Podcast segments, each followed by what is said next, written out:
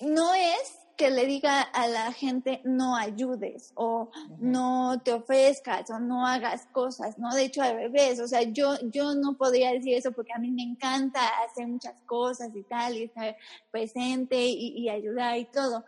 El problema viene cuando en el afán de cumplirle a otros, te pierdes a ti. Cuando le, le, le, dices que sí a todo el mundo y te dices que no siempre a ti. Cuando eres buenísima cumpliendo compromisos que haces con otros, pero no cumples lo que los que haces contigo. Estás en Reinvéntate, un espacio para ser quien quieres ser. Deja todo lo que te estorbe atrás y haz espacio para lo que viene. En este podcast vas a escuchar temas de amor, familia, cuerpo, salud, emprendimiento, dinero, espiritualidad, todo aquello que marca tu vida. Si tu vida hoy en día no es exactamente lo que anhelas, tú puedes reinventarte. Acompáñame en estos episodios. En algunos te hablaré yo sola de cosas que han marcado mi vida. Haremos reflexiones y trataremos de implementar herramientas de life coaching para que puedas lograr todo lo que anheles. Y en otros episodios vamos a contar con invitados increíbles que no te los puedes perder. Yo primero me encontré a Mariana en Instagram. Me di cuenta que ella tenía un modelo de negocio parecido al mío. Desde ahí empecé a seguirla. Pensé, seguramente ella y yo podríamos ser amigas y tendríamos mucho de qué hablar. También pensé, seguramente la puedo invitar a Reinvéntate y tendrá mucho que platicarnos que inspirará a muchos emprendedores que están tratando de tener un negocio en línea. Pero después me di cuenta que Mariana tiene una historia de resiliencia increíble. Mariana ha pasado por cosas que nosotros ni siquiera podemos imaginarnos y hoy es una persona completamente reinventada, feliz y que utiliza su historia como parte de su trampolín que la lleva a vivir su propósito y la vida que ella misma ha diseñado para ella. Inspírate conmigo en este episodio. Mariana es una persona increíble que te contagiará de sus ganas de vivir, de sus ganas de superarse y de sus ganas de seguir cada uno de sus sueños. Mariana no tiene miedo de equivocarse o de cambiar de opinión. Mariana es una exploradora de la vida, de su negocio y de las redes sociales.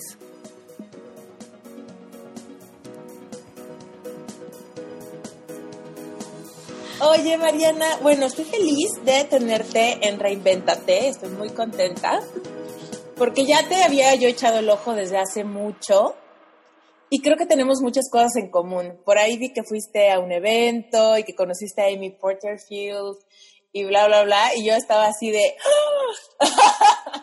quiero que me lo cuente todo. Creo que, creo que tenemos unos modelos de negocio similares. Sí, pues yo también estoy súper contenta de estar acá. Este, tuve apenas otro, estuve apenas en otro podcast y les comentaba yo, pero te voy a decir a ti también porque lo mismo, tu podcast fue de los primeros que encontré en español. Y ahorita que mencionas a Amy Porterfield y todo eso, te, te, voy, a, te voy a hacer una confesión. Va. que yo, yo te encontré a ti eh, por Stoker, básicamente. Ah. Porque, porque este, hace, bueno, este año tomé B-School mm. de Mary. Y eh, pues yo quería saber, yo dije, tiene que haber más mexicanas que hayan tomado esto, porque pues casi todas son americanas y pues como que quería, yo dije, voy a buscar. Y entonces literalmente me metí en la página así de, del curso, así de a ver si hay alguien de México. y me saliste tú. Y di, con, y di con tu página y me encantó y entonces te empecé a seguir y pues así te digo, básicamente por esto que me encontré con tu Instagram y dije, padrísimo. Está bien padre que en la plataforma de ella, como tiene tantos exalumnos y alumnos y así, está padre que puedes buscar por ciudad, ¿no? Y puedes encontrarte ahí. Y bueno, pues he de contarles que, curiosamente, muchos de los invitados de este podcast han salido de ahí, han salido de Visco. Mm. Incluso cuando yo estaba buscando así por ciudad, México, me encontré a una persona que se llama Emanuel Colinet. Y Emanuel Colinet es alemana, pero estaba viviendo en México. Y me, me surgió así de la nada y le mandé un mensajito y nos fuimos a tomar un café como a las dos semanas. Y ahora es de mis grandes amigas y es justo ella salió en un, en un episodio en Reinventate, uno de los pocos episodios que tenemos en inglés. Porque a pesar de que ella habla español, pues no, no tanto como para aventarse todo el episodio. No tan fluido. Y es uno de los episodios más bonitos que hay, más ah, como profundos, como que el, su episodio es demasiado mm, emocional, como muy tirando al mm. emocional, porque ella se dedica a temas como de tratar bloques emocionales y cosas así, entonces está padre, te lo recomiendo y aparte es, es este, compañerita de Biscool. Ah, y por otro lado, mm, pues seguramente sabes que saqué un curso que se llama Epic Heart. Sí, me encanta. Bueno, me encanta el nombre, lo que he visto, lo que he visto, no he tomado el curso, pero seguro está buenísimo. pues en ese curso invité a tres expertas invitadas y las tres salieron de B-School. Y las tres tienen mm. episodio en Reinventate. Una se llama Andrea Sido y ella está especializada en una técnica de coaching que se llama perdón radical, que literal es como cómo perdonar lo imperdonable, ¿no? Cómo perdonar aquellas cosas que de verdad no son comunes y corrientes, ¿no? Eh, la otra persona es Ana Saludable, y Ana Saludable es una maestra de meditación colombiana viviendo en Suiza. Eh, ella hizo todas las meditaciones para Epic Heart. Y otra chava que se llama Ana Laura, su nombre comercial es Aura Lana, y ella también es de B-School, mexicana, viviendo en Puerto Vallarta.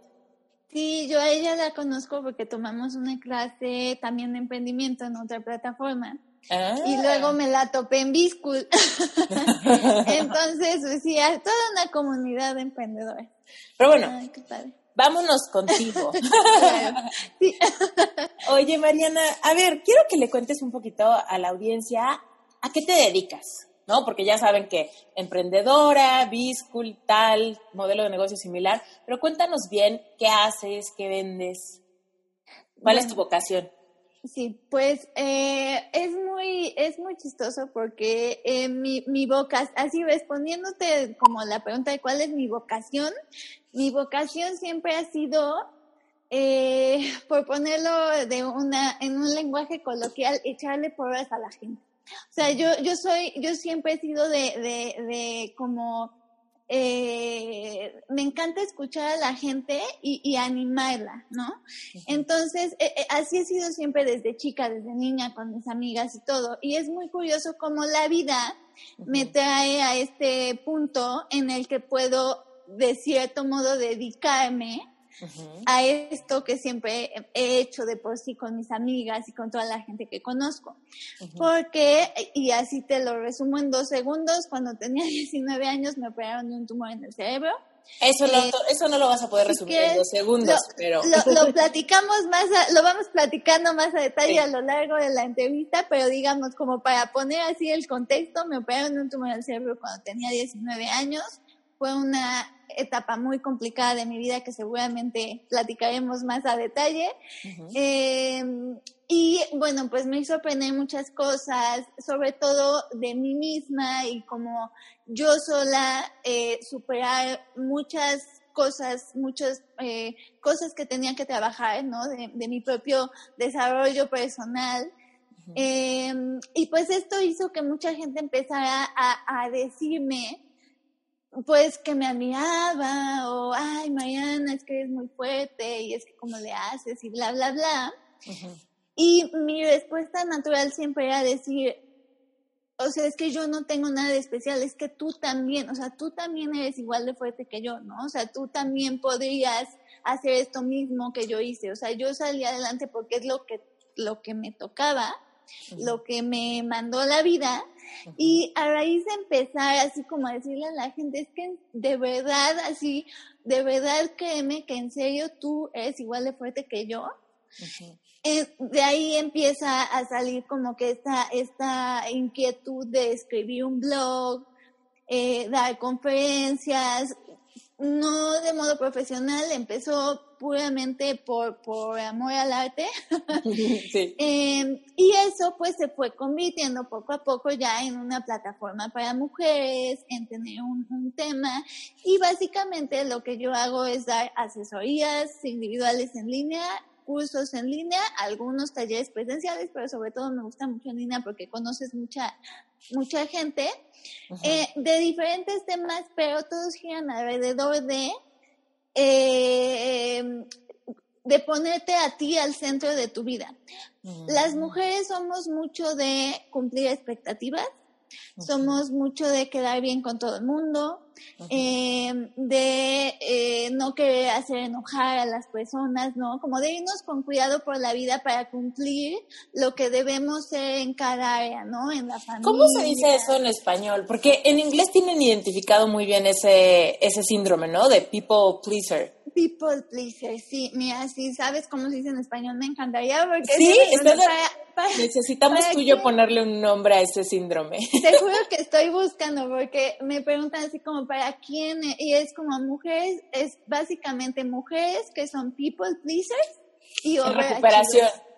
en recuperación. Y, digo, eso es para people pleasers y overachievers, pero como que no hay un término para en español, ¿no? Es gente que, que busca complacer. Mi mamá tiene un término para mí, que, es, que es que soy muy complaciente. Entonces ese más o menos es el síndrome, ¿no? Complaciente, que siempre quieres complacer a todo mundo, a tus, eh, a tu pareja, a tus amigos, a tu jefe, a tus papás, a, todo mundo, ¿no? Eh, y por otro lado, este otro término de overachiever, que es como estas eh, personas que como que siempre quieren sobresalir, Em, en, lo mismo, en el trabajo, en, eh, eh, es la, si es la típica que ¿quién se ofrece para hacer este trabajo que no le toca, pero que no, ah, yo, ¿no? Y, un proyecto, de, ah, yo.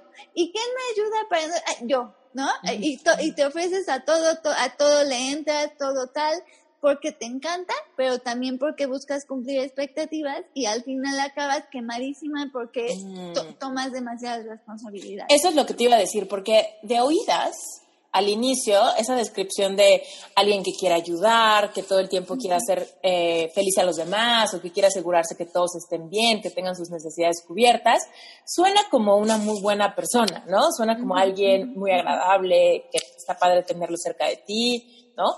Pero ¿cuáles, ¿cuáles son los aspectos negativos de esta cualidad, ¿no? ¿Cuáles sería como la consecuencia de llevar, de llevar una vida así todo el tiempo? Sí, cuando lo, como todo, ¿no? Cuando lo llevas al exceso, al límite, los excesos de todos son malos. Y yo siempre digo, no es que le diga a la gente no ayudes o no te ofrezcas o no hagas cosas, ¿no? De hecho, al revés, o sea, yo, yo no podría decir eso porque a mí me encanta hacer muchas cosas y tal, y estar presente y, ayudar y todo. El problema viene cuando en el afán de cumplirle a otros, te pierdes a ti. Cuando le, le, le, dices que sí a todo el mundo y te dices que no siempre a ti. Cuando es buenísima cumpliendo compromisos que haces con otros, pero no cumples lo que los que haces contigo, ¿no? Mm. Entonces, a lo mejor puede ser, eh, por ejemplo, ¿no? Tú me comentabas, eh, estábamos platicando pues de tu hermana, ¿no? Que la tuviste que acompañar al doctor y todo.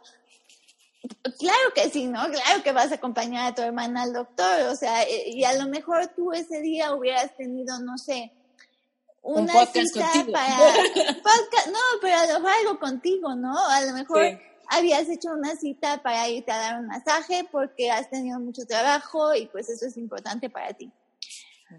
Ok, perfecto, completamente. Yo también, ¿no? Dirían, ¿sabes qué? No voy a la cita con un masaje porque mi hermana está enferma y la tengo que acompañar al doctor. Eso es más importante.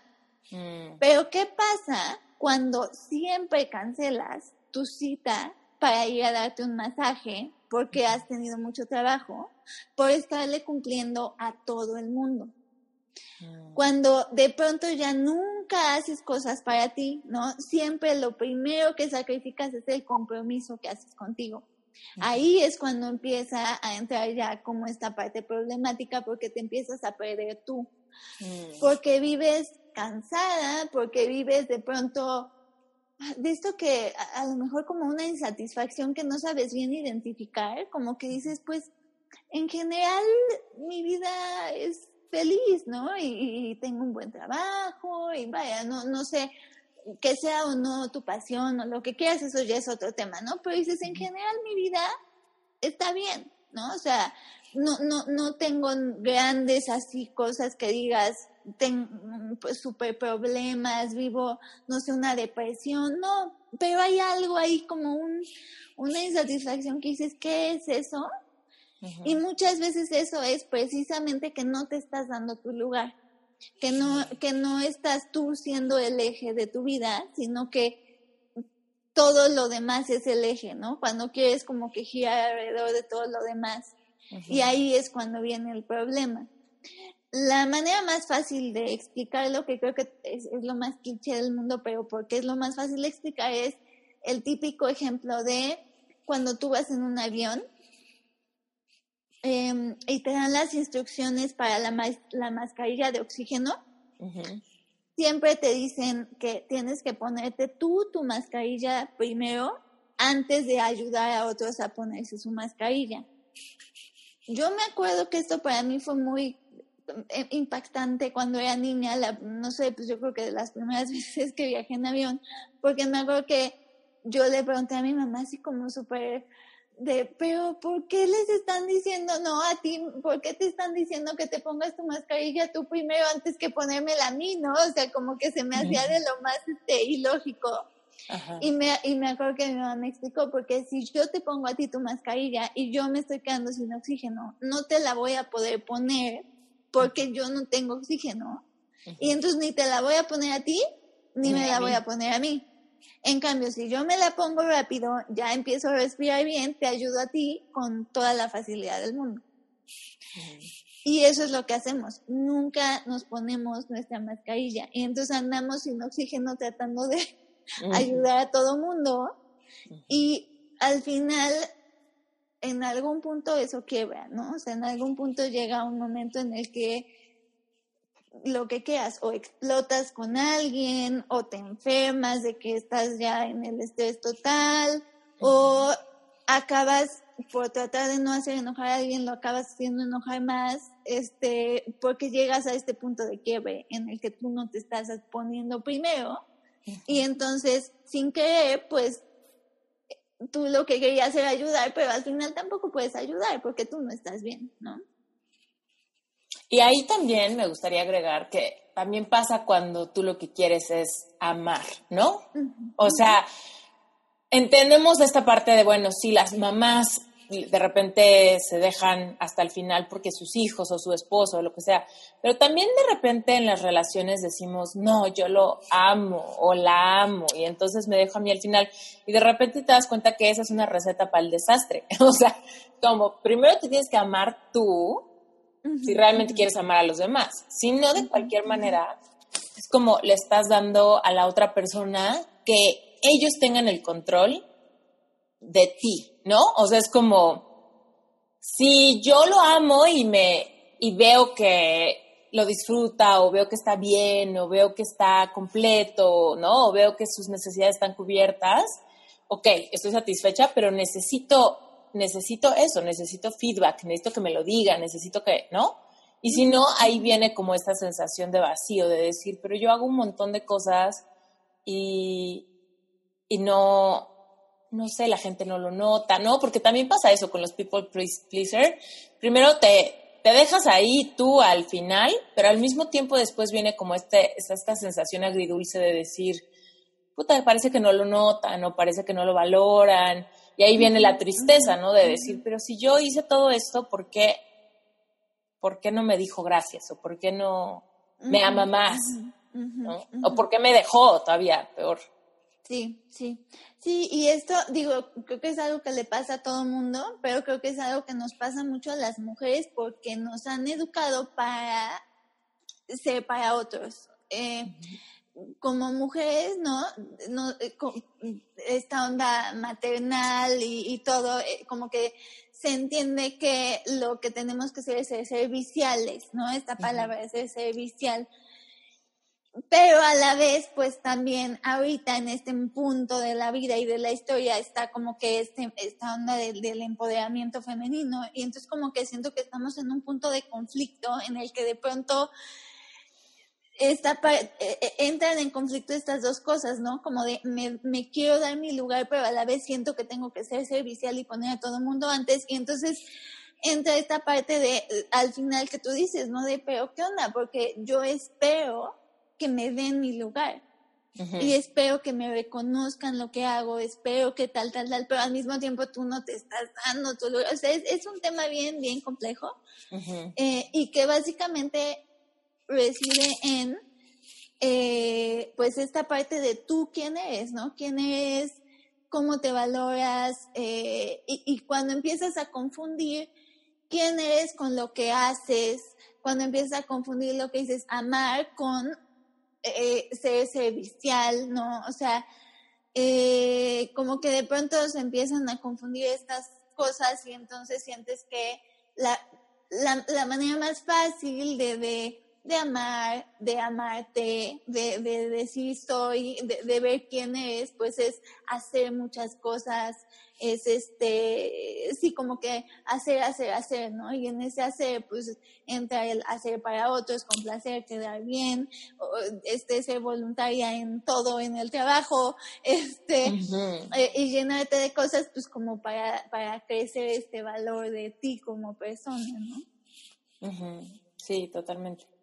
Sí, yo creo que una parte importante que a mí me llamó mucho la atención la primera vez que la escuché es que la gente te va a tratar como vea que tú te tratas a ti mismo o a ti misma, ¿no? y, y, de repente parece ser algo muy, muy simple, ¿no? Ah, pues yo me trato bien, estoy bien, aquí estoy.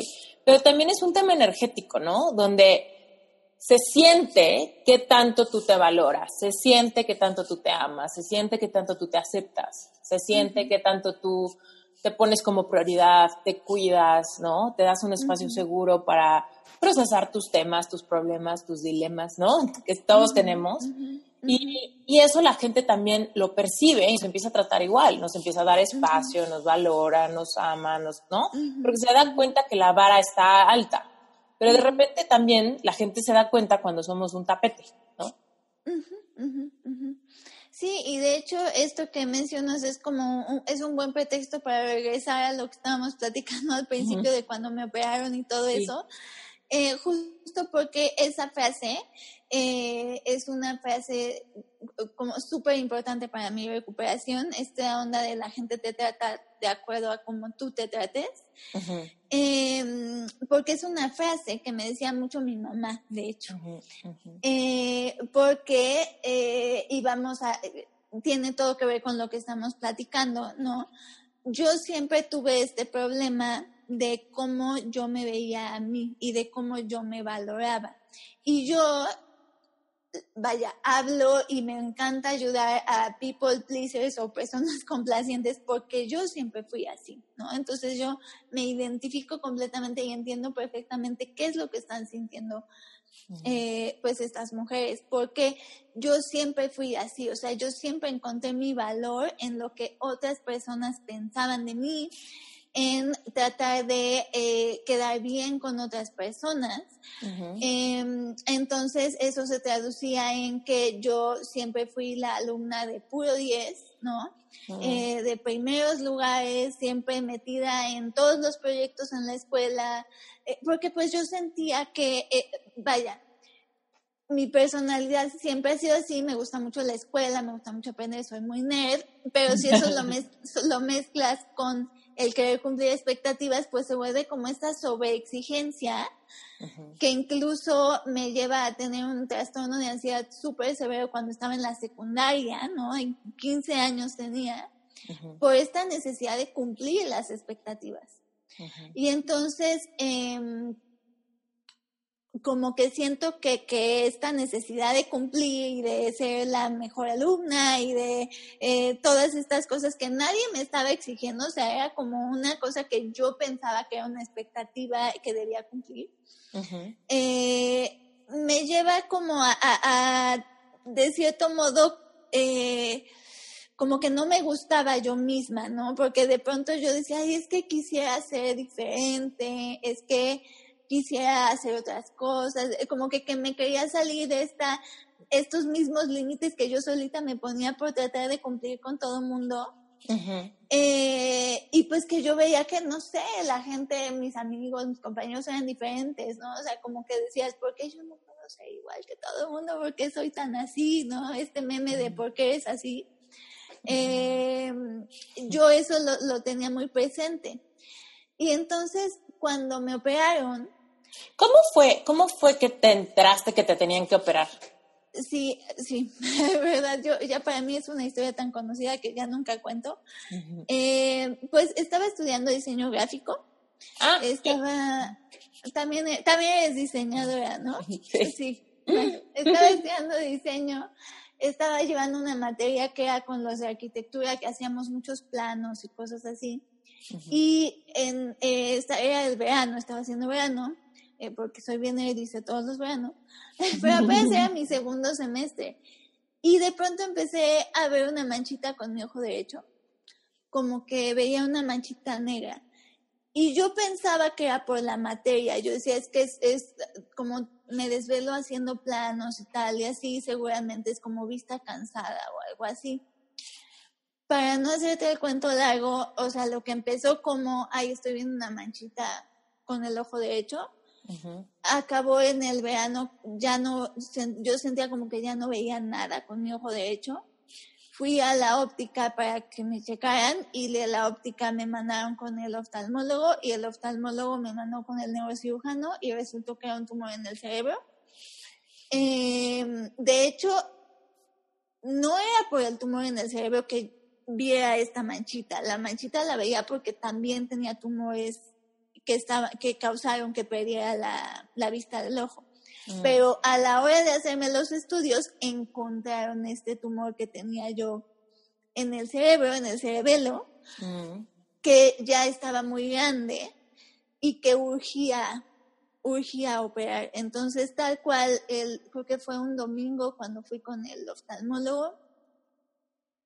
Creo el lunes me dieron los resultados de los estudios vine a los cirujanos y el jueves en la mañanita ya me estaban operando, ¿no? O sea, yo vi al doctor que me acabó operando el miércoles en la tarde.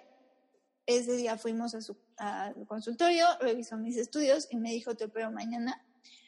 Eh, me operaron en México, yo soy de Puebla, entonces tal cual regresamos a Puebla en una tarde a poner maleta para en la madrugada regresarnos a México al hospital eh, ¿Cómo fue ese, ese, enterarte de eso para ti y para tu familia? Híjole, pues fue súper, súper difícil. Este, me acuerdo cuando yo no me enteré en el doctor, a mí me dijo mi mamá, porque eh, me fueron a hacer los estudios, una una magnética, y eh, mi mamá me regresó, básicamente me regresó a mi casa y me dijo, yo espero los, los resultados. Yo ya eh, cuando lo veo en retrospectiva, pues me doy cuenta que mi mamá ya sospechaba, ¿no? Que, que algo no andaba bien y entonces dijo, pues como, no sé, para protegerme de la noticia, me regresó a mi casa y me dijo, no, no te preocupes, yo, este, haz de cuenta, ¿para qué te quedas esperando aquí? Yo me espero y ya te veo en la casa. Em, pero pues yo no creo tampoco que mi mamá se esperara lo que iba a hacer, ¿no? A lo mejor sí pensaba que pues me iban a tener que, no sé, algún tratamiento o, algo, algo, pero no creo que se imaginara un tumor en el cerebro, ¿no? Entonces, em, yo me acuerdo que estuve todo el día esperando en mi casa, ya yo, de lo que yo me acuerdo es que ya, ya estaba oscureciendo cuando me habló mi mamá por teléfono para decirme que ya tenía los resultados. Pero pues tal cual me habló para decirme, este, voy por ti y tenemos que regresar al hospital porque pues sí es algo muy malo. No me dijo que por teléfono, pero cuando llegó a mi casa me subí a la camioneta em, y pues nada más me dijo, es un tumor y haz de cuenta que en ese momento me hizo clic, como yo, yo lo describo como cuando ves una, una película, eh, eh, hay, de pronto en las películas de drama hay como una escena al final cuando ves así como que de pronto el personaje ata todos los cabos sueltos y, tú entiendes qué fue lo que pasó, ¿no? A lo mejor es como un asesino o algo así. Sí, todas las pistas estaban ahí y de pronto te das cuenta.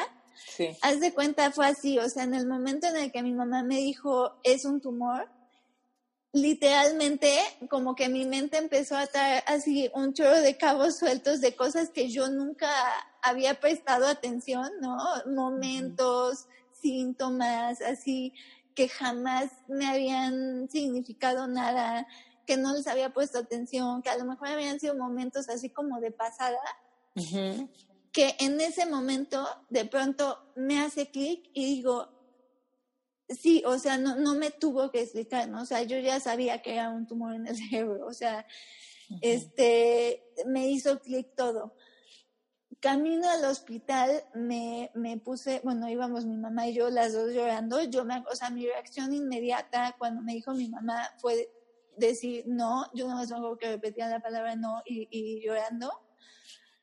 Pero de a la mitad entre el, mi casa y el hospital, de pronto me cayó un 20 que yo nunca había sabido bien cómo explicar. Y dije, no me voy a asustar, todo va a salir bien y voy a dejar de llorar y dejé de llorar. Y de ahí hasta que me operaron, o sea... Eso fue súper intuitivo de tu parte, nadie te lo dijo, solo tú dijiste... Nadie me lo dijo, yo nunca lo había sabido explicar y hasta apenas eh, em, haciendo, vaya, porque como escribo mucho en mi blog y todo, pues me caen muchos veintes, ¿no? Y hasta apenas me di cuenta de que lo que tuve fue tal cual un momento de mindfulness, o sea, un momento de vivir en el ahora, ¿no? Porque tal cual lo que hice fue decir, ok, em, yo, yo siempre había sido súper, súper, súper eh, miedosa para los doctores. O sea, yo, yo, yo era así la típica que así en la universidad seguía saliendo corriendo si me tenían que invitar. O sea, Y entonces, tal cual en ese momento lo que sucedió fue un darme cuenta de decir, a ver, o sea, ¿cuántas veces me ha pasado que, no sé, me tienen que poner una vacuna y hago el drama como si estuviera en kinder y lloro y no, por favor, no quiero tal, y cuando te la ponen es como de, ah, no era para tanto, ¿no? O sea, como que eh, es peor la anticipación que ya el, el momento en sí. Sí. Y tal cual ese momento fue un momento de decir, ok, bueno, este, pues voy al doctor y a ver qué me dice, ¿no? O sea, pues a lo mejor me tienen, no sé, que hacer quimioterapia, o a lo mejor me tienen que dar radiaciones, o a lo mejor me tienen que operar, o sea, no sé qué va a pasar, pero ahorita voy al doctor, ¿no? O sea, fue como este momento de decir, en este momento voy camino al doctor. No, no voy a preocuparme desde antes por algo que yo todavía no sé qué es lo que va a pasar, qué es lo que siempre hacemos, ¿no? ¿Qué tal si me tienen que operar? ¿Qué tal si no sé qué? ¿Y qué tal si no sale bien? ¿Y qué tal si no sé cuánto? Y entonces, pues no. Y ese momento, no, no, vaya, hasta la fecha yo no lo, no tengo una explicación racional para cómo fue que me di cuenta, ¿no? O sea, siendo que yo siempre había sido tan estresadita, como, logré yo solita de pronto en un momento decir, voy a dejar de llorar, ¿no? Em, personalmente, ¿no? Yo, yo, eh, yo soy católica, me educaron católica, entonces personalmente yo siempre he creído pues que eso fue como un momento de Dios tal cual, pero sea cual sea la creencia de cada quien, o sea, yo creo que sí tiene un elemento de no terrenal, ¿no? Eh, sea que sea algo energético, el universo, Dios, como le quieras decir, pues sí fue un momento como muy eh, fuera de lo racional, que me hizo llegar a esta conclusión racional de decir, a ver, nos tranquilizamos, vamos al doctor y vamos viendo paso a paso qué onda. Mm. Em, entonces, eso no quiere decir que, que no me asusté, ¿no? Eso no quiere decir que no, fue, o sea, que, que dije, ah, bueno, X me van a operar un cerebro, ya saber, no, o sea, tampoco, ¿no? O sea, simplemente fue, le di su lugar a lo que iba a suceder y sí me asusté y sí fue muy difícil, pero no hice, como me, eh, eh, me decían en terapia, más drama del necesario, ¿no? Entonces, más bien fue eso. Y bueno, pues para mi familia creo que sí fue muy difícil. Em, ¿Tienes hermanos? Tengo dos hermanas, dos hermanas más chicas. Una más, una un año más chica que yo. Eh, creo que, yo creo que para ella fue más difícil porque siempre fuimos súper, súper, bueno, somos hasta la fecha súper unidas, o sea, le llevo un año y somos igualitas, entonces siempre hemos sido, eh, pues, como mejores amigas, ¿no? Todo el tiempo platicamos así. Mi otra hermana es 11 años más chica que yo. En ese momento ella tenía 8 años. Entonces siento que no fue tan, tan, como tanto impacto porque pues de cierto modo no entendía bien qué estaba pasando, ¿no? Estaba como muy chiquita y no, no pudo procesar igual que todos lo que estaba sucediendo. Interrumpo este episodio rapidísimo, nada más para recordarte que estoy por empezar el curso express gratuito de Epic Heart. Empezamos este 31 de enero del 2019. Así que si estás escuchando este episodio antes de esa fecha, ve rápido a mi página web esteriturralde.com diagonal Epic Heart y suscríbete para que te lleguen todos los accesos y videos que incluye el curso express gratuito. Este curso es para ti si estás pasando por una decepción amorosa y no sabes cómo cerrar un ciclo con tu ex. Epic es un curso de nueve semanas que te guiará en tu proceso de perdonar, soltar, sanar y cerrar de una vez por todas ese círculo. Es importante que tú sanes tu corazón después de una situación como estas y que no solamente dejes que el tiempo pase. Sanar un corazón roto es un tema bastante controversial. Solamente si tú lo has sufrido puedes entender la intensidad de ese sentimiento. Ahora, ojo, no todos los corazones se rompen igual. Va a depender de tu personalidad. Algunos corazones se rompen a la mitad, otros solo se rajan. Pero la falla se vuelve fundamental y el daño a un corazón puede ser fatal cuando lo ignoramos. El consejo común de la gente es que el tiempo sana. Y eso es cierto, pero no siempre es lo que necesitamos, ya que un corazón puede sanar roto, un corazón puede sanar chueco y puede generar dolores crónicos a largo plazo. Tú tienes que entender que de tu corazón mana la vida. Así que es momento de sanar, de romper lazos de alma, de disolver promesas hechas, soltar recuerdos, sanar heridas y reconstruir para volver a recibir amor. Este curso está lleno de trabajo sincero y profundo. Es necesaria completa vulnerabilidad y determinación para seguir adelante después de una circunstancia como estas, de un rompimiento fuerte, de un divorcio o de una separación abrupta. Es por eso que he diseñado este curso para darte un espacio seguro para que puedas sentir y enfrentarte con tus miedos para poder superarlos.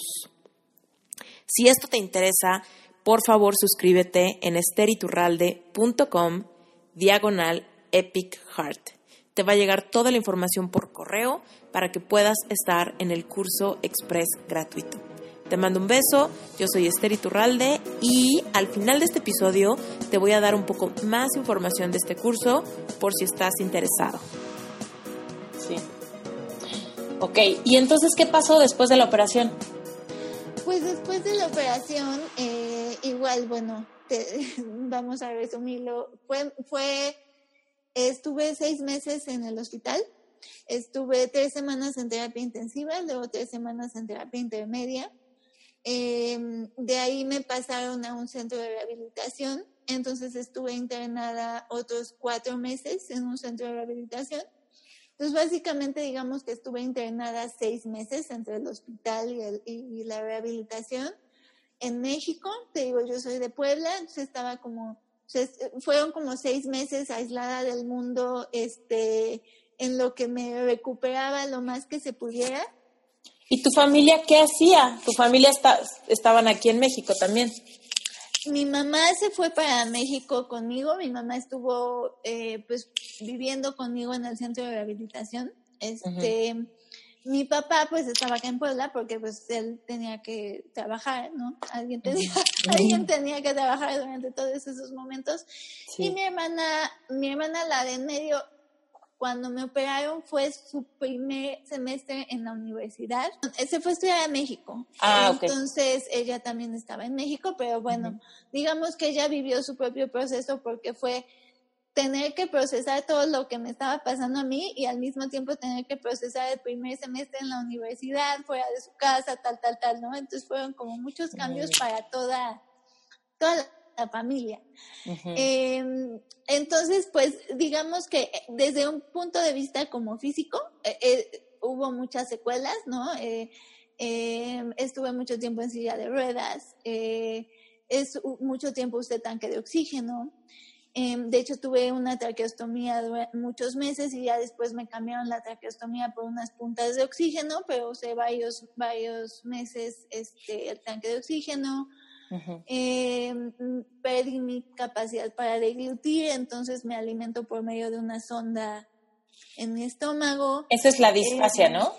Sí, es disfagia, sí. Disfagia. Este, perdí la vista con el ojo derecho, perdí parte del oído de hecho, este, sensibilidad, o sea, muchas, muchas secuelas que, eh, pues digamos que he ido trabajando a lo largo de años, ¿no? Fueron, fueron seis meses internada, pero años en terapias de rehabilitación. Ya cuando me dieron de alta, regresé a Puebla, regresé a mi casa, pues yo seguía en terapias de rehabilitación, ya no internada, pero todavía en terapias. Fueron varios años. Ahorita ya puedo decir que digamos que mi vida ya es normal, exceptuando lo de la disfagia. Todavía me alimento por medio de una sonda, no puedo comer por la boca. Entonces digamos que eso es como, y bueno, no veo con el ojo derecho y así, pero digamos que ya me, ya todo es normal, ¿no? Entre comillas, poner normal, porque pues este, no, no me gusta usar esa palabra, pero digamos, entre comillas, normal.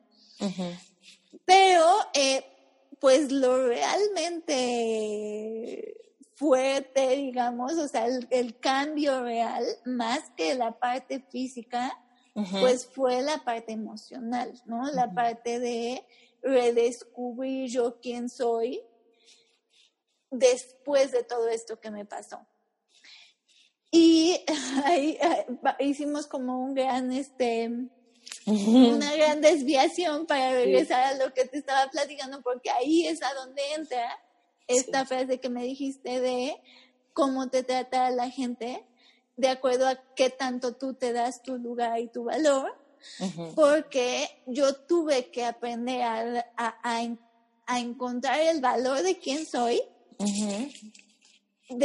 después de todo eso que me pasó, ¿no? Porque curiosamente fue en ese momento cuando cuando más mal estaba físicamente, ¿no? Cuando que en ese momento tan difícil de mi vida, curiosamente ahí fue a donde me encontré y a donde me supe valorar, ¿no? Porque de cierto modo el haber estado en una silla de ruedas y tener tanque de oxígeno y todo esto que como que pues cosas físicas que como que te ocultan, digamos, ¿no?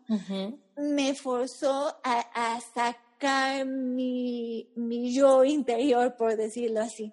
O sea, cuando yo llegué el, primer día de clases a la uni, después de todo eso, llegué en silla de ruedas, llegué con tanque de oxígeno y yo dije, nadie se me va a querer acercar, ¿no? O sea, porque no sabes cómo tratar a la gente eh, no nos han enseñado ¿no? A, tratar con alguien que se ve de una manera diferente. Y lo interesante, y fue cuando me di cuenta, ¿no? Es que yo decía, no soy diferente, o sea, soy la misma Mariana que era antes, pero me van a ver diferente porque me veo diferente, porque traigo de ruedas, porque tengo un tanque de oxígeno, porque eh, eh, estoy pelona, ¿no? Porque estoy flaca, vaya, bajé muchísimo de peso después de la operación y todo. entonces me van a ver diferente y no van a saber cómo tratarme, pero soy la misma persona, ¿no? Y entonces como que eso me forzó a mí tanto a yo verme como yo soy, o sea, sin esta cuestión de lo que debería ser, de las expectativas, del tal, de no sé qué, que es lo que siempre había estado en mi mente, me forzó a yo verme a mí y como a mí me daba miedo cómo me iban a ver los demás, que es algo que siempre te digo desde chica, siempre era como esta cuestión de cómo te ven las otras personas, la tenía yo muy presente. Y a mí me daba miedo que me vieran raro porque, ay, vengo en silla de ruedas y tanque de oxígeno y tal, y no me van a ver como yo quiero que me vean. E, ese miedo de cómo me van a ver me obligó a mí misma a yo proyectar cómo quería que me vieran. Entonces, ahí es a donde entra eh, lo que mi mamá me decía, ¿no? Porque a mí me daba miedo, yo decía, ay, tal, no sé qué, y mi mamá me decía, la gente te va a tratar como tú proyectes o como tú te comportes. Si te comportas de manera insegura, te van a tratar así. Pero si te portas y llegas como si nada, así, ¿no? Segura, así te van a tratar. Y entonces, aunque yo por dentro me estuviera muriendo de miedo o lo que sea, o sea, yo me, tal cual me obligué a llegar y, y sentarme y hablar con todo el mundo pues como si nada, ¿no? O sea, como si fuera lo más normal del mundo, como si no el semestre anterior yo hubiera llegado caminando y de pronto un semestre después llegué ya de veras, ¿no? O sea, eh, y entonces eso me enseñó pues a, a, ser yo y a, y a lo que decíamos, a amarme, ¿no? Sin esta necesidad de cómo te van a ver otras personas o de estar cumpliendo expectativas o no. Porque además, pues obviamente todo esto me forzó a bajar el ritmo, ¿no? O sea, yo no podía meter la carga de materias que estaba acostumbrada a meter. No podía yo eh, hacerle como siempre que me super mega desvelaba haciendo tareas y todo, porque yo siempre vi esto como no, pues entre más te desvelas, entre más trabajas y tal, pues es como mejor, ¿no? O sea, como que te habla de que eh, eh, vales más. Esta experiencia pues me forzó, me forzó a bajar el ritmo, me forzó a yo proyectar una imagen, me forzó a confrontarme con todas las cosas que me daban miedo, ¿no? O sea, con todas las expectativas, con todas las cosas que deberían ser, o sea, para, para una persona como yo, que fue de puro 10, primeros lugares, consentida de los maestros, tal, tal, tal, primer, ¿no? De pronto tener que saber que vas a acabar la universidad años después de lo que deberías acabarla. ¿Cuánto tiempo te tomó terminar la carrera? Pues eh, acabé a los 25, como dos años más de lo que normalmente me hubiera tomado, ¿no? Entonces, em, que de hecho me gradué todavía con compañeros que entraron conmigo, que también se atrasaron por otras razones completamente diferentes. Entonces tampoco me atrasé tanto, tanto, pero pues digamos, para mis estándares era como, o sea, jamás, jamás en la vida mm. hubiera sucedido. Entonces, eh, pues sin querer, la vida me enseñó a mí a ponerme primero, ¿no? Porque pues mi salud era lo más importante, o sea, yo que estaba acostumbrada a decir, ay, bueno, no sé, estoy enferma, pero no importa, te ayudo con esto que me estás pidiendo que te ayude, ¿no? O, ay, eh, no he dormido en tres días, pero sí, yo, te, yo, yo me ofrezco para hacer este, ser líder de este grupo en la universidad, ¿no? Sí después de que me operan, pues ya no puedo hacer eso, porque si no he dormido en tres días y me ofrezco para eso, pues ya me afecta mucho más que lo que me afectaba antes, ¿no? Claro. Eh, ya no puedo decir, ay, sí, estoy enferma, pero X, ¿no? Voy y hago porque me tengo que, me tengo que cuidar. Entonces, pues tuve que aprender a ponerme primero, a poner mi salud primero, a bajar el ritmo, a no querer estar en todo, a no querer cumplirle a todo mundo, a ser selectiva con, con, con, con mi naturaleza complaciente, ¿no? O sea, me encanta ayudar, me encanta, sí, me encanta ayudar a la gente que quiero, pero no puedo ayudar a todo el mundo, ¿no? Entonces, tienes que aprender a, a, ver, pues, qué es lo más importante para ti, quiénes son las personas realmente importantes a, a un nivel más profundo, ¿no? eh, cuál es tu visión de vida, o sea, te, te, obliga a ser muy selectivo con, con cómo pasas tu tiempo, eh, a quién se lo dedicas, de qué manera lo dedicas, ¿no? eh, y siempre siendo tú ese eje, o sea, tú, eh, tú siempre siendo tú el centro, y sí. de ahí ya viendo qué sigue y viendo tú en servicio de quién te pones, pero, pero porque ya el eje eres tú, ¿no? Uh -huh. eh, de hecho, uno de los cursos que tengo, eh, bueno, es el, el, curso ahorita que tengo en línea, se llama Tiempo para ti. Uh -huh. Y es un curso de manejo de tiempo, de organización, pero desde esta perspectiva, ¿no? Desde esta perspectiva de tú eres el eje de tu vida, tú eres el centro de tu agenda, tal cual. Uh -huh. Y entonces solo así puedes organizarte y manejar tu tiempo y tal. O sea, tú siendo el eje, siendo selectiva. Eh, y yo lo que siempre les digo, o sea, la, la, la clave, el secreto de manejo de tiempo es no puedes hacerlo todo. O sea, uh -huh y es el secreto de todo en la vida, ¿no? No nomás del manejo de tiempo, pero, pero es algo que nos cuesta mucho trabajo entender y es algo que nos cuesta mucho trabajo entender a las personas people pleasers, a las personas overachievers, que no puedes hacerlo todo, que no puedes quedar bien con todos, que no puedes ser buena en todo, ¿no? Entonces, eh, pues digamos que, bueno, ese curso se trata de eso, pero en general el curso, las asesorías, todo, pues siempre eso es lo que busco, ¿no? O sea, ayudarte tú a encontrar tu identidad, ¿no? Tu valor único como persona que, que tenemos luego perdidísimo.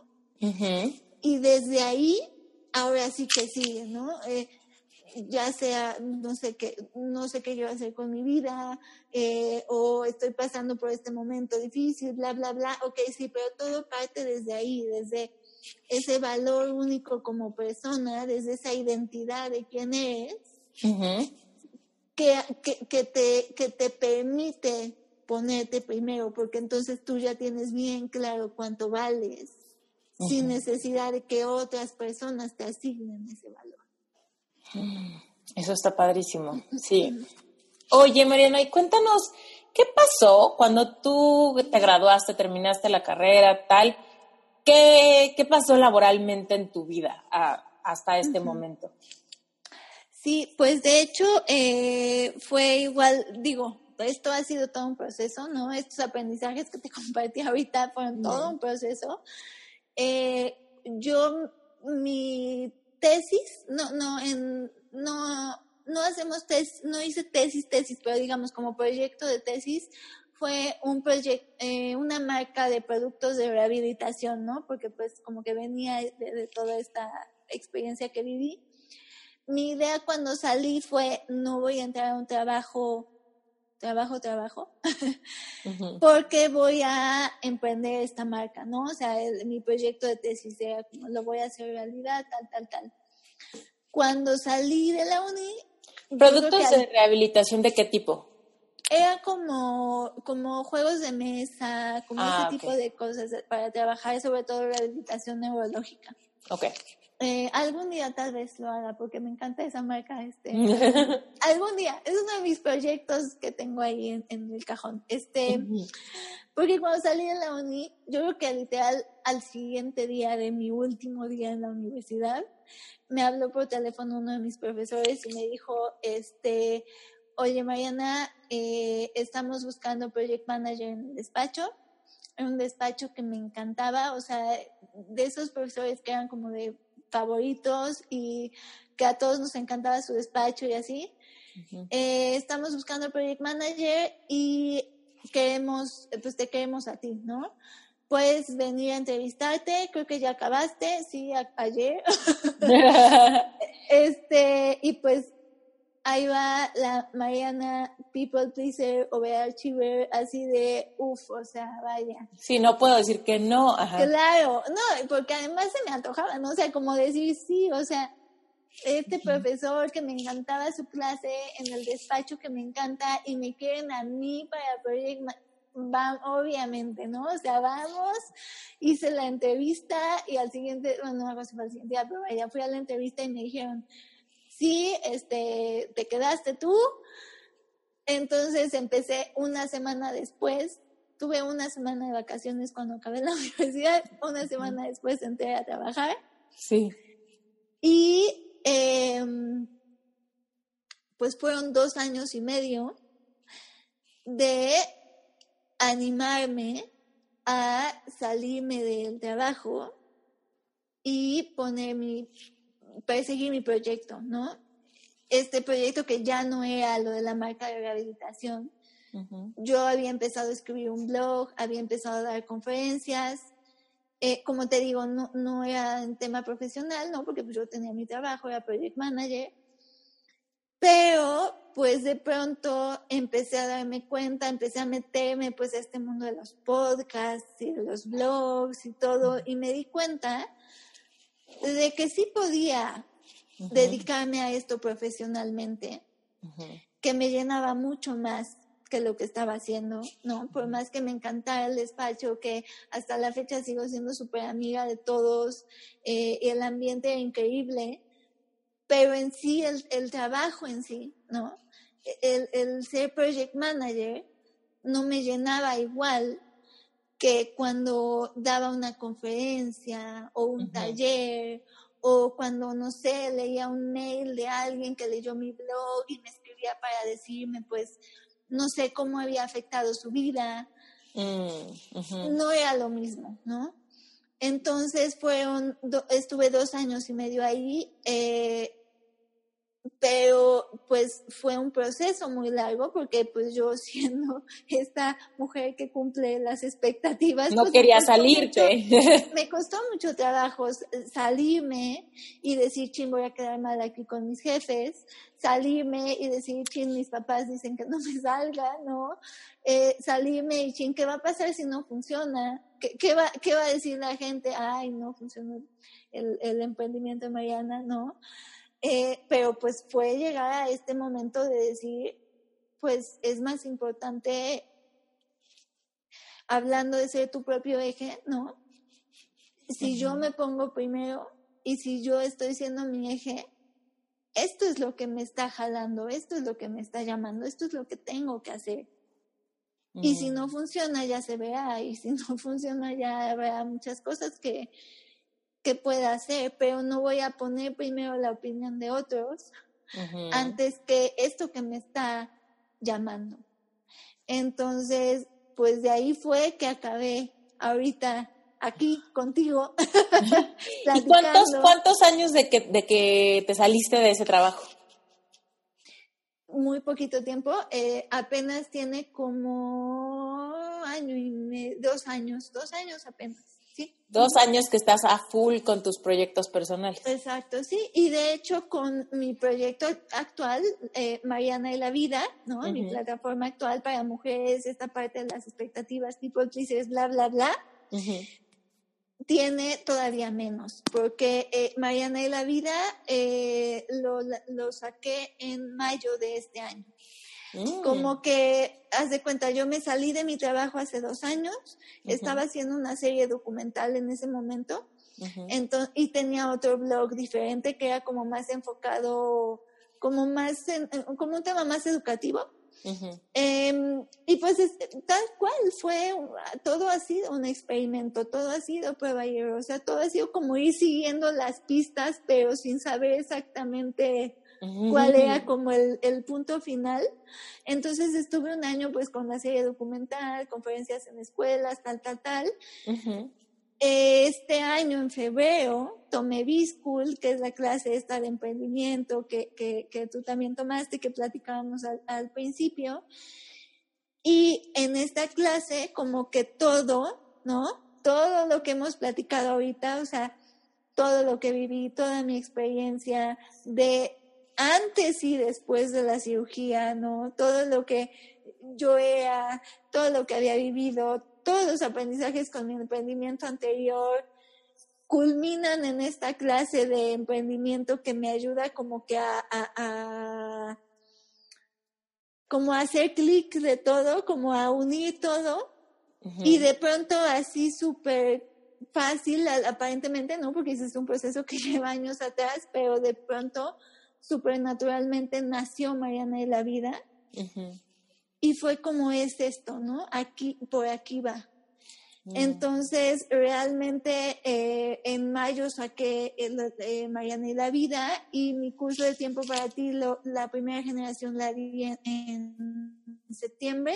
Mm. Eh, ahorita estoy dando la segunda generación. Em, y pues ha estado, la verdad ha estado increíble, ¿no? Siento que siempre supe que yo quería trabajar con mujeres porque para mí era muy importante esta parte como de, empoderamiento, eh, pero de empoderamiento desde esta parte de, dejar ir, más que de hacer mil cosas, ¿no? Como que a veces el empoderamiento es como de, haz esto, haz esto, haz esto, y yo más bien voy como, no, no, no, no, no, dejas ir, porque ahí es donde te encuentras y entonces sí, como bola de nieve, ¿no? O sea, eh, le quitas todo lo que sobra y, uff, o sea, vaya, lo que queda adentro crece exponencialmente. Mm, sí, sí, como las esculturas griegas. ¿Has escuchado eso, no? Que las esculturas griegas, pues en realidad las que son hechas de un solo bloque de mármol, pues era como es que la belleza de la escultura ya estaba ahí, solo le quitamos lo que sobraba. Ajá, lo que sobraba, ándale, ándale, ándale. sí, sí, mm, está padrísimo, está cañón. Cuéntanos más de tu curso, cuánto dura, eh, más o menos para, digo, ya más o menos explicaste qué tipo de personas se beneficiarían de, del curso y todo, pero cuéntanos qué, qué van a lograr las personas que toman este curso y más o menos cuánto dura y así. Bueno, eh, de la parte práctica, ¿no? Dura cinco semanas, son cinco módulos, em, en los que vemos diferentes temas de manejo de tiempo, pero desde tres ejes. Entonces trabajamos tal cual manejo de tiempo, técnicas de organización, etcétera. Eh, cambio de mentalidad, eso trabajamos muchísimo con, con mentalidad eh, y gestión de energía el módulo de gestión de energía es mi favorito, la verdad, pero, este, pero todos los tres ejes son muy, muy importantes para el curso. Entonces, em, básicamente eh, eh, eh, es para mujeres, digamos, el perfil es este, ¿no? Mujeres que tienen mil cosas que hacer, que nunca tienen tiempo para ellas, ¿no? Que típico que dices, ay, quiero, no sé, algo tan sencillo como quiero leer más. Sí. Y dices, llegando en la noche, ¿no? Eh, llegando, pero llegas en la noche y ya estás muerta de, todo el día. Sí. Y entonces te sientas y lo que acabas haciendo es ver Instagram o Facebook o, o Netflix. Si bien te va, este. Sí, si bien te va. Porque, porque no, o sea, ni, tienes tiempo ni tienes energía para ponerte a hacer las cosas que tú realmente quieres hacer, porque le dices que sí a todo el mundo, ¿no? y, y, a ti te dices que no. Entonces, tu agenda está llena de tiempo para otros, pero está vacía de tiempo para ti. O sea, tienes mil compromisos, mil obligaciones, mil pendientes, pero todas esas cosas que quisieras hacer, sea profesionalmente, sea personalmente, sea un hobby, sea lo que sea, nunca te da tiempo para esas, ¿no? Y siempre estás como, ah, la próxima semana, la próxima semana, la próxima semana, el próximo año, cuando tenga tiempo, todavía no es el momento, eh, y vas pospone y pospone y pospone. Entonces, em, está dirigido a mujeres porque trabajamos muchos temas de mentalidad de cómo nos educan como mujeres. Pero, igual que Marifolio, no estoy segura a que si hay hombres que se sienten identificados o que sienten que están teniendo ese mismo problema, claro que también se pueden inscribir, ¿no? Hasta ahorita han sido puras mujeres, pero tampoco es eh, como que me voy a, cerrar completamente. Eh, y lo curioso es que el curso en sí mismo, o sea, al final lo que logras es diseñar lo que llamo tu semana poderosa, que es una plantilla que te sirve para organizarte cada semana. Entonces, aprendes una técnica, un sistema de organización por semana que te ayuda tal cual a organizarte, te ayuda a tener más tiempo libre, te ayuda a ya no estar tan cansada, ¿no? Porque por eso es muy importante el eje de, gestión de energía. Eh, y entonces básicamente te ayuda a, lo del mármol, ¿no? Es como la escultura del mármol, pero en tu agenda quítale todo lo que le sobra. Sí. Y entonces de pronto mágicamente dices, ah, mira, tenía un chorro de tiempo que no sabía que tenía. Lo que pasa es que me sobraban un chorro de cosas.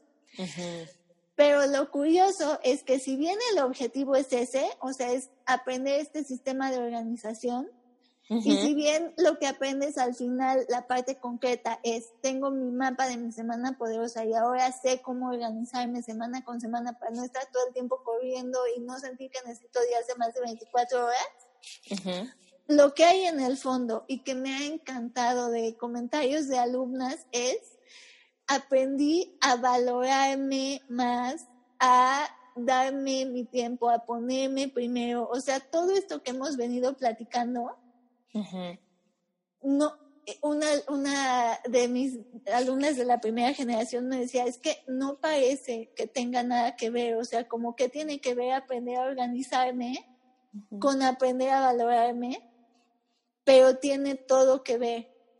Y tiene todo que ver porque la base de todo es en qué pasas tu tiempo. Mm. O sea, estás dedicándote, por eso se llama tiempo para ti. O sea, ¿cuánto tiempo le dedicas a lo que a ti te hace ser tú, a lo que te hace crecer, a lo que quieres hacer?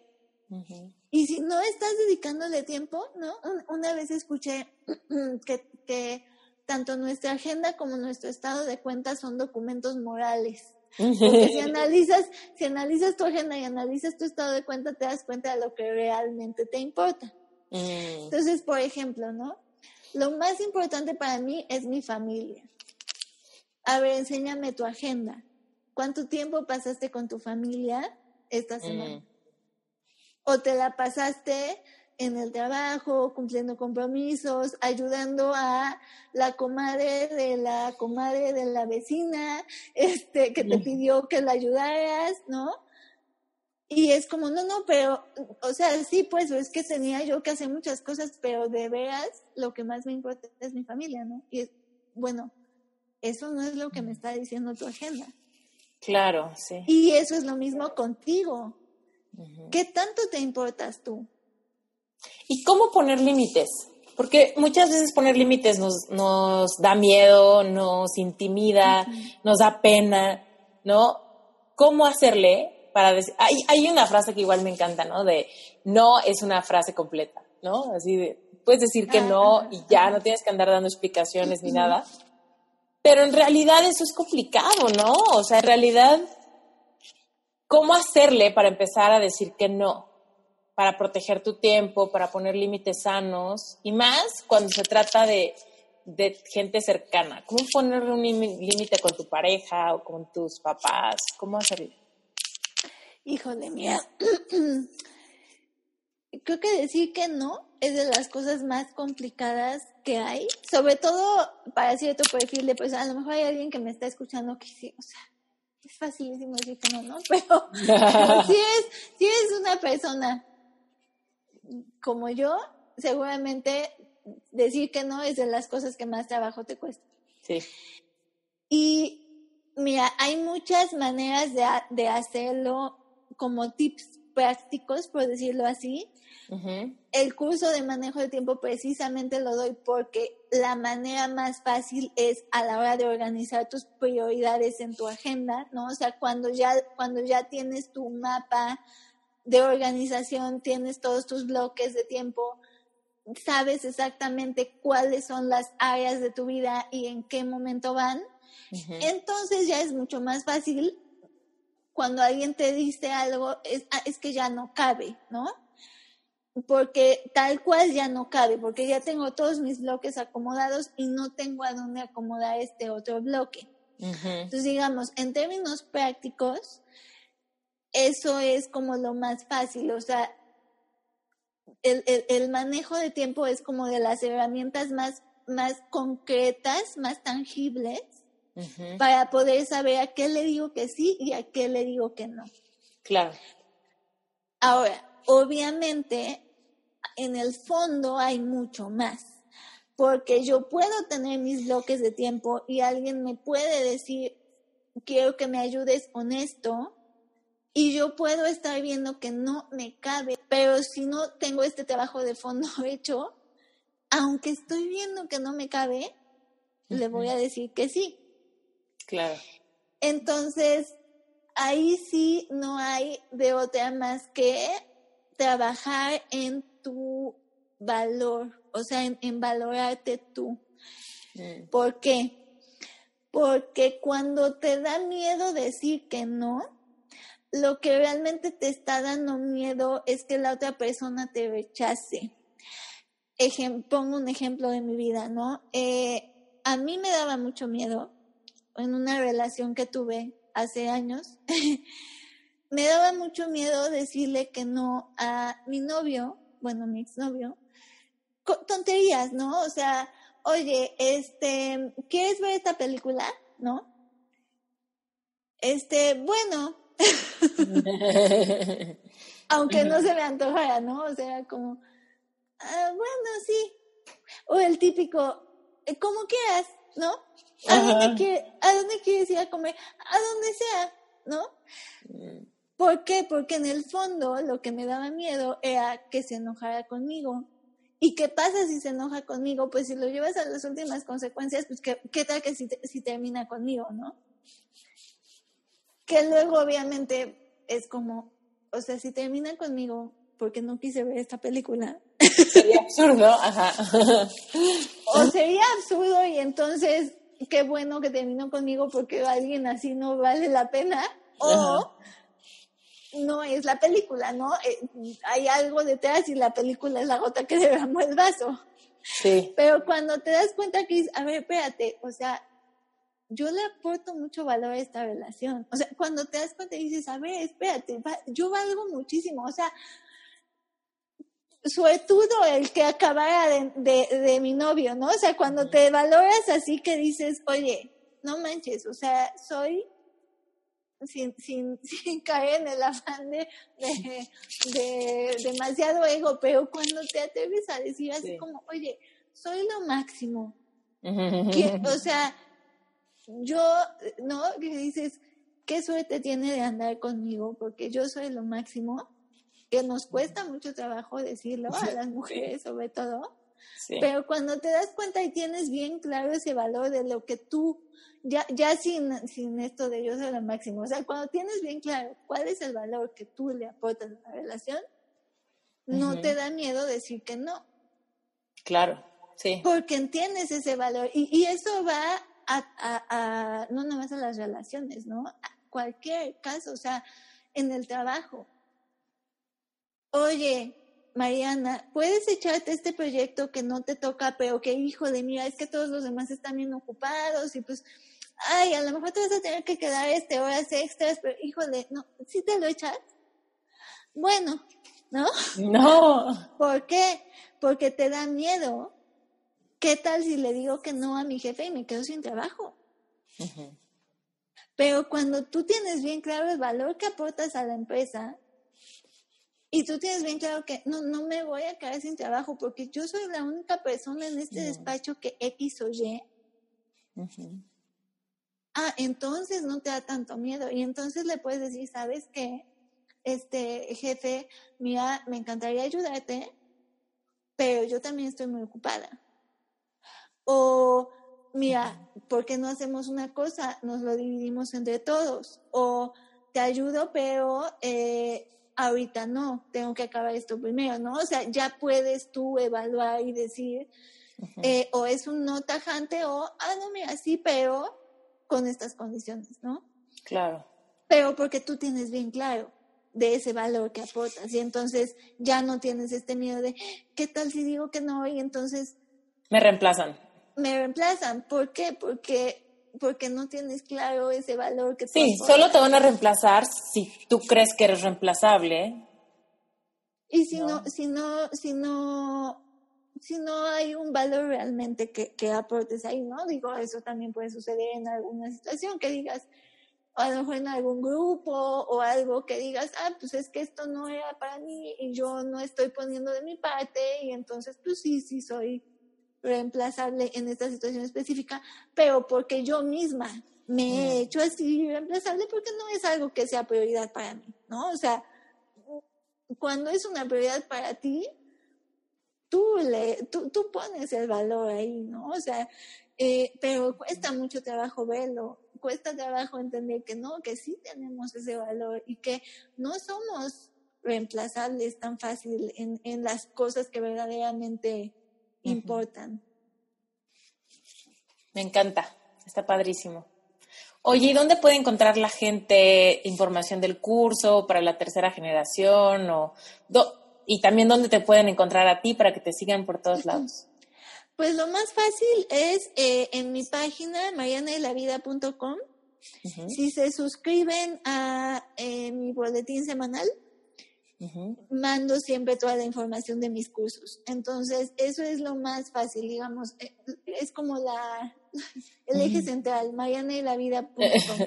okay. Entonces, si entran a marianelavida.com, en mi página de inicio van a ver un botón luego, luego para suscribirse y ahí se pueden enterar. O si son más de redes sociales, en donde más me gusta es en Instagram, arroba Mariana de la Vida, pero Twitter, Instagram y Facebook me encuentran en todos lados como arroba Mariana de la Vida.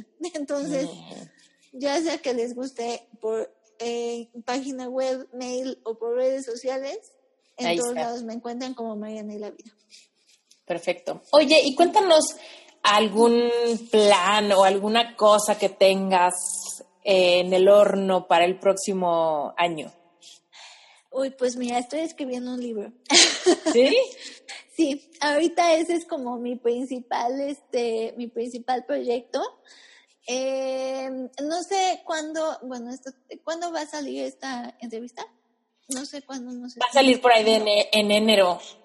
Ah, ok, perfecto. Entonces sí, este, la tercera generación de Tiempo para Ti va a abrirse en marzo, entonces para que estén pendientes de, eh, de que en marzo ya voy a empezar a anunciar. ¿El curso es en vivo? ¿Lo das en vivo? Eh, los, cada módulo tiene clases en video, pero los videos ya están grabados, entonces no tienen que conectarse a una hora específica. De hecho, son videos súper cortitos, entre 3 y 7 minutos, eh, y eso es muy, muy intencional porque precisamente como es un curso para mujeres que tienen mil cosas que hacer, es como este curso no va a ser una carga más en tu agenda, o sea, te toma literalmente tres minutos, sin exagerar, literalmente tres minutos, de un video de una de las clases. Pero, además, eh, tengo un grupo en Facebook que es completamente opcional, que eh, se pueden unir y ahí doy Facebook Live semanales para responder dudas. Entonces, eso es lo único que es en vivo. De todos modos, yo todos los Facebook Lives los subo a una lista que tengo privada eh, que, es, em, que es como un archivo de todas las respuestas. Eh, de hecho, esta idea la tomé de Biscuit porque tienen como que un archivo de todas las respuestas. Se me hizo una gran idea, es súper útil. Entonces, si tú eres alguien que no te puede conectar en vivo, eh, que dices, sí, no voy a poder estar viéndolo a la hora que es, no hay ningún problema porque tengo el archivo completo y se los, se los pongo como bonus en la plataforma. Entonces, eh, la idea es esa, que no tienes que conectarte en vivo como tal. Lo abro en una fecha específica porque en las fechas en las que está el curso yo estoy muy pendiente y les estoy mandando mails cada semana, cada que sale un módulo nuevo, me escriben por mail o por redes o en la plataforma y pues estoy contestando, de pronto a lo mejor alguien tiene una duda y le mando una notita de voz. Entonces, por eso es que lo abro en fechas específicas, porque me gusta estar como bien pendiente, bien atenta, este, pues estarles dando seguimiento, estar contestando dudas y todo.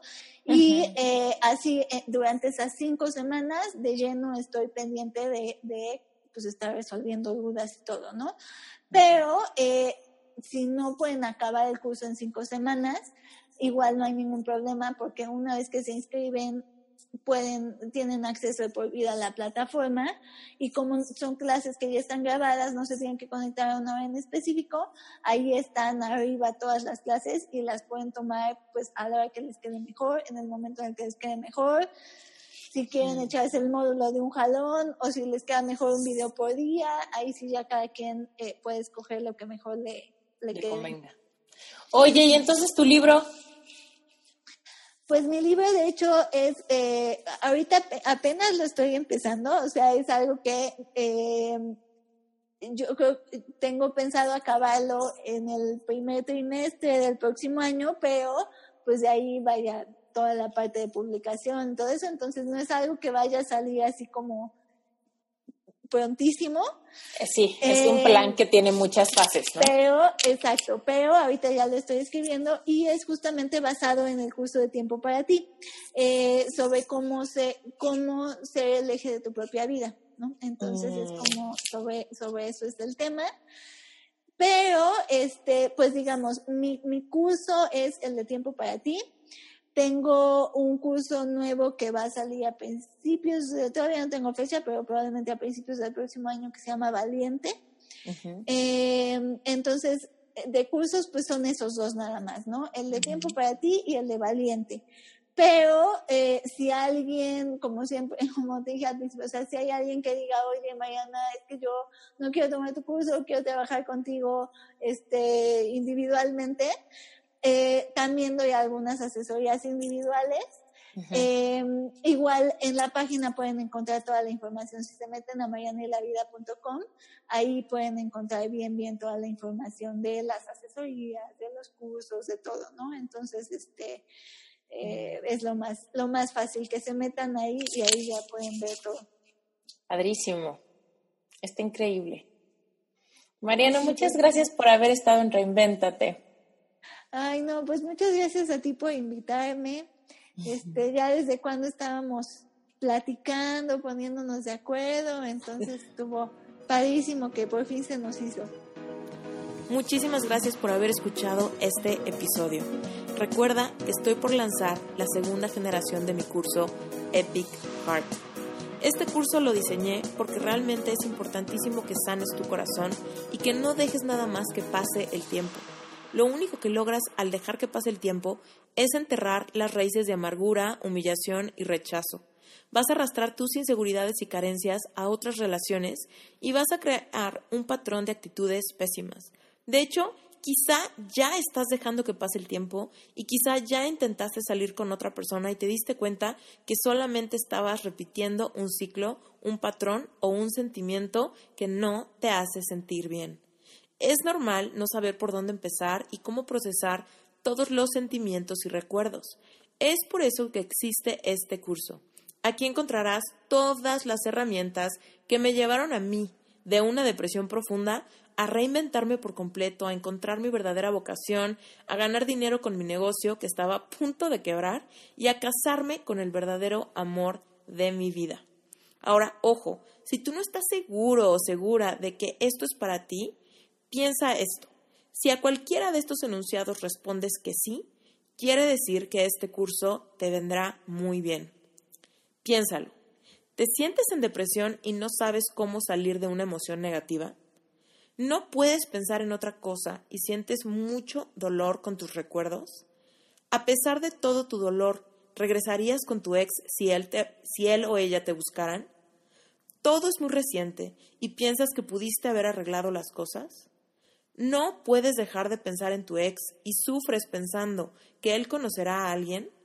¿Sientes ansiedad, sufres de insomnio y tu autoestima está súper baja? ¿Tus emociones cambian de enojo a tristeza, de culpa a ira y todo es muy rápido? Si ya ha pasado tiempo y simplemente no puedes rehacer tu vida, ¿no puedes perdonar y se refleja en tu estado de ánimo? Cuando alguien menciona a tu ex, ¿sientes un vacío en el pecho? Por más que lo intentas, no puedes olvidar a tu ex. Lugares, recuerdos, regalos, canciones del pasado, ¿te afectan demasiado? ¿Has intentado salir con otras personas, pero no puedes parar de comparar? ¿No logras aceptar que todo terminó y tienes esperanzas de volver? ¿Pensar que tu ex encuentra a alguien más te afecta mucho? ¿Has tenido varias relaciones y todas han sido conflictivas? Secretamente buscas saber de tu ex, pero cuando lo logras te duele demasiado y te arrepientes. Aún teniendo pareja, si te mencionan a tu ex, ¿te afecta? Si cualquiera o varios de estos puntos te parecen conocidos, quiere decir que tu corazón no ha sanado. Es importante que sueltes esa relación del pasado para poder seguir adelante con tu vida. Sanar y volverte a enamorar.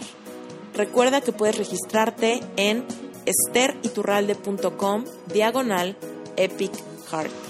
Próximamente estará abierto el registro para que entres a la segunda generación de este curso y estés nueve semanas sanando tu corazón.